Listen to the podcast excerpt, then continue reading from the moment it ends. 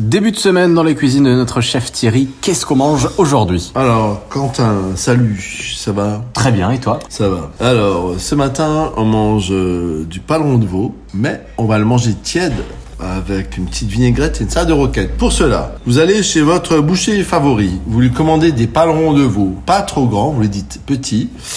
Euh, vous les cuisez comme un pot au feu, à peu près 45 minutes avec des légumes et euh, carottes, oignons avec deux trois clous de girofle, euh, poireaux, céleri. Le paleron de veau, lorsqu'il est cuit, vous le sortez et vous le laissez reposer dans un récipient avec un couvercle. Lorsqu'il est froid, vous coupez de fines tranches, vous dégraissez un peu si nécessaire, mais paleron de veau, il n'y a pas trop de graisse. Vous mettez ça sur une assiette et vous mettez une petite vinaigrette à base d'huile, à base de vinaigre de xérès avec un peu de moutarde et quelques herbes, échalotes, ciboulettes. Vous mettez ça par-dessus votre paleron de veau et vous mettez ça au four. Donc euh, évidemment, vous mettez une assiette qui va au four. Mettez ça au four euh, 3 à 4 minutes, juste que ça soit tiède. Un bon coup de moulin et du sel et une petite salade de roquette au milieu. C'est simple à faire. Ça peut être une entrée ou un plat. Vous pouvez le faire avec quelques petites pommes de terre rôties.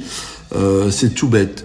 L'épaisseur des tranches, coupez des tranches de 3-4 mm. C'est très savoureux. Je vous embrasse, à demain.